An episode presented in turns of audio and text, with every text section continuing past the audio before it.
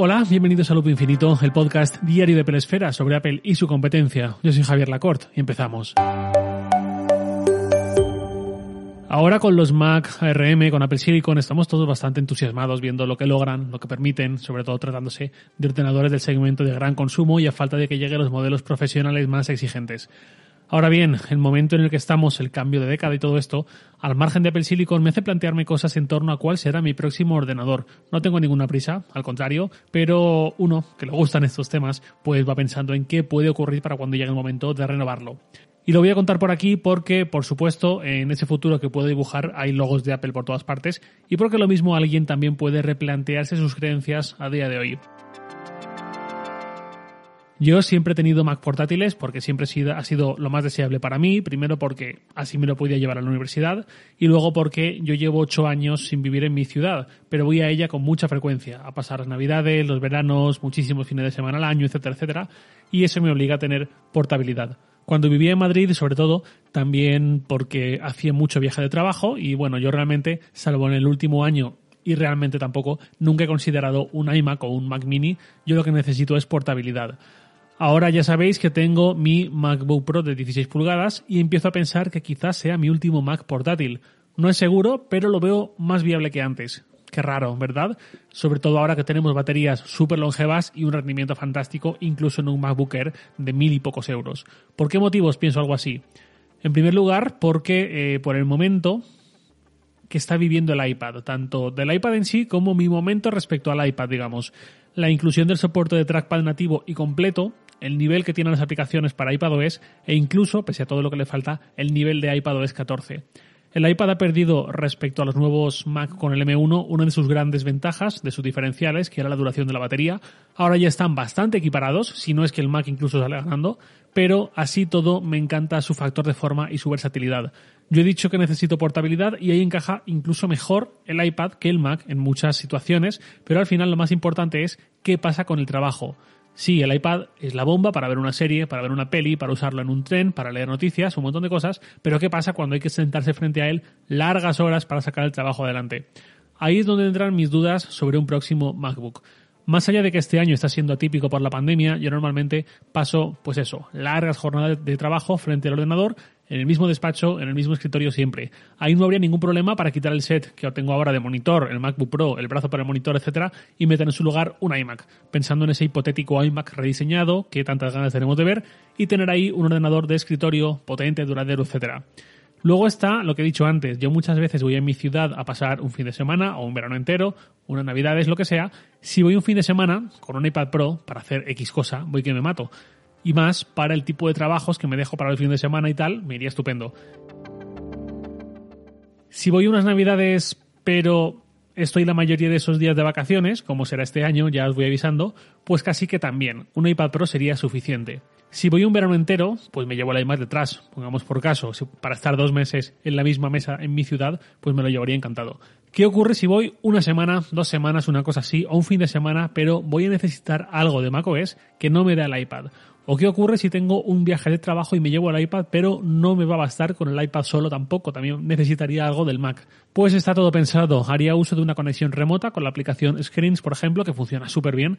De esa forma, desde el iPad, vería y controlaría el escritorio de ese iMac. Esto es algo que ya he hecho alguna vez en el pasado, de forma puntual, y ha ido muy bien. Ahora que vamos a tener 5G, sobre todo a partir de primavera-verano de 2020, y en cuanto el iPad se actualice con 5G, pues esa experiencia solo puede ser mejor, con más velocidad y con menos latencia. Esa combinación me tienta bastante. La duda sería, con el esquema de productos actual de Apple, que elegir un iPad Air de 11 pulgadas o un Pro de 13 pulgadas. En estos tamaños, una diferencia de 2 pulgadas, hablamos de casi un 20% de diferencia, que hace muchísimo a la hora de usarlo para trabajar. A priori, yo me inclinaría por un Air, que me parece un productazo, un Pro de 11 pulgadas jamás lo compraría ahora mismo existiendo este Air, pero con lo del tamaño sí que me resultaría planteable el Pro de 13 para cuando tenga que trabajar con él con esa pantalla. Pero bueno, todo esto son hipótesis para ver qué haría en ese futuro a la hora de renovar. Y lo peor es que ahí entra en juego otro factor. Yo hoy tengo estas necesidades, estos tipos de trabajos, pues todo lo más me compro algún micrófono más pequeño para enganchar al iPad y poder grabar los podcasts desde ahí y no ir con el troncho que tengo ahora, que sí brazo, que sí micrófono grande y sobre todo muy pesado, la interfaz de audio y todo. Y tengo un poco así de esa forma un set portátil para que la calidad no se degrade mucho si me paso una semana lejos de mi despacho habitual y sigo grabando episodios con normalidad. El problema llega cuando pienso, dentro de un año, dentro de dos, dentro de tres, mi situación, mis tipos de trabajos van a ser los mismos. No lo tengo nada claro. Por un lado, lo suyo es que yo vuelva a mi ciudad a vivir en algún momento y dejar de estar a caballo entre dos casas y así todo sería muchísimo más fácil. Pero puede pasar que no. Y sobre todo puede pasar que yo el año que viene me meta en algún tipo de proyecto que me haga replantearme todo esto. Entonces sigo en duda, no pasa nada porque mm, no tengo que encontrar respuestas rápidas mm, por el momento, pero la mezcla de iPad más mm, un Mac del catálogo Mac que está en proceso de renovación, más aplicaciones tan estupendas como Screens, más la llegada del 5G, es algo que puede hacer que algunos cambiemos algunos de nuestros dogmas de fe que nos han acompañado hasta ahora. Vamos con una pregunta. No, vamos de hecho con dos preguntas. La primera es de Alejandro Santos, arroba Alejandro Santos en Twitter. Me dice, hola Javier, estoy usando mi MacBook Pro con monitor externo. ¿Has hecho algún programa sobre eso? Quisiera saber qué es más eficiente para no perder la batería. No cerrarlo y bajar el brillo o tenerlo cerrado y con la batería puesta en jornadas diarias de 8 horas. Muchas gracias, saludos.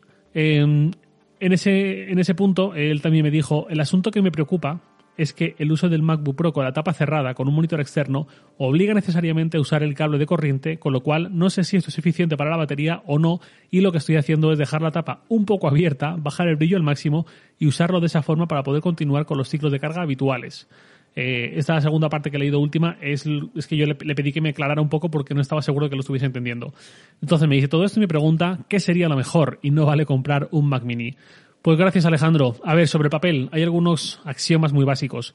A mayor calor, peor es para la vida de un dispositivo electrónico. Con un Mac siempre cerrado, un MacBook Pro, peor será la disipación de ese calor y por tanto peor para el rendimiento de ese Mac, incluso para su vida útil, también para la batería.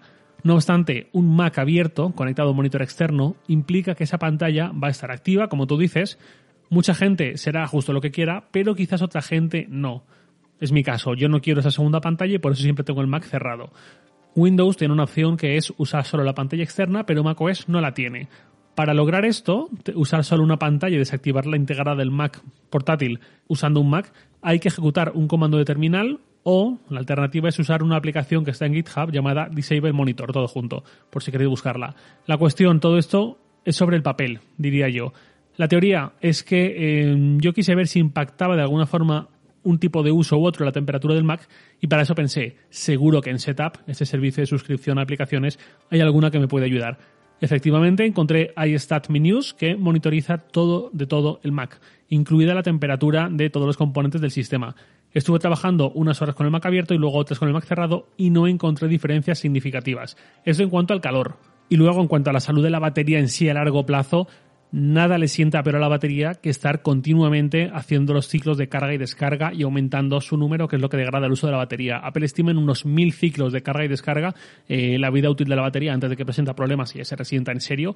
Entonces, creo que de todas, todas, nada sería mejor que tener el cable siempre enchufado y no estar haciendo que la batería pase de 0 a 100, de 0 a, de 100 a 80, de 100 a 20, de, 100, de 20 a 0, etcétera, etcétera, sino tener, pues eso, siempre conectado, así es como lo tengo yo.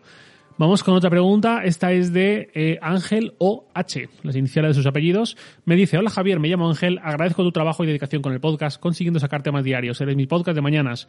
Con esta pandemia, ¿no sería digno pararse y reflexionar acerca del modo y forma en que compramos, gastamos nuestros ahorros e invertimos en tecnología? Mi posición es privilegiada porque si elijo hacer una compra de Apple puedo optar por la más cara si quiero, pero también me paro y valoro qué es lo que mejor se adapta a mis necesidades. Y por ejemplo, mi iPhone es un 10R y por entonces pude haber optado por un 11. Creo que sería un tema del cual podremos hablar y que, eh, bueno, creo que se refería del cual podríamos podría hablar y crearnos conciencia en tu audiencia, escala de valores, consumo más respetuoso y qué importa de verdad. Saludos. Pues gracias, eh, Ángel. Sí, este es un tema del que yo, de hecho, cuando hablamos de compras, de renovaciones, siempre digo, siempre planteo una forma que es calcular eh, entre dos productos, por ejemplo, pongamos por caso que tenemos un Apple Watch Series 2, Series 3, por decir algo, y queremos renovarlo por el motivo que sea, eh, esté más justificado, no digamos, o sea puro capricho, que es totalmente respetable. ¿Qué producto elegimos para renovar? En este caso tenemos reloj de este año, el SE o el Series 6.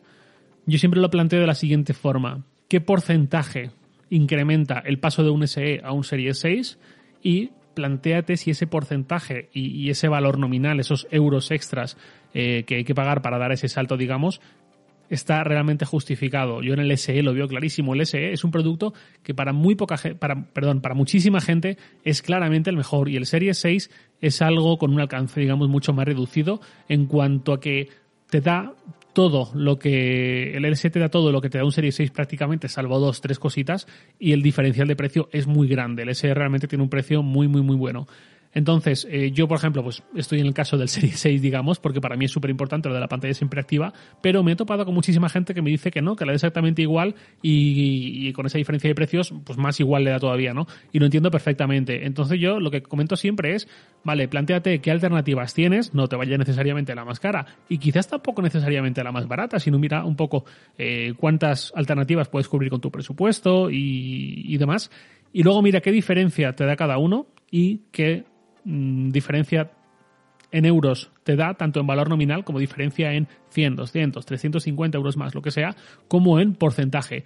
Hay productos de Apple, esto lo comenté por ejemplo en el capítulo del Apple Watch de aluminio o el Apple Watch de acero, eh, creo que era un 70% el sobrecoste de un modelo de acero respecto a lo que cuesta el de aluminio. Eso es una barbaridad y, si lo piensas en euros también, con lo cual creo que muy poca gente va a tener más o menos justificado este salto. Y de hecho estoy seguro de que mucha gente, si pensase de esta forma sus gastos, sus compras, sus renovaciones, mucha gente acabaría yéndose alternativas quizás un poco más baratas de lo que son sus opciones principales, ¿no? Pero bueno, así es por lo menos como lo veo yo. Nada más por hoy, lo de siempre, os leo en Twitter, arroba jlacort, y también podéis enviarme un mail a lacort.sataka.com. Loop Infinito es un podcast diario de Pelesfera, publicado de lunes a viernes a las 7 de la mañana, hora española peninsular, presentado por un servidor Javier Lacort y dado por Santi Araujo. Un abrazo y hasta mañana.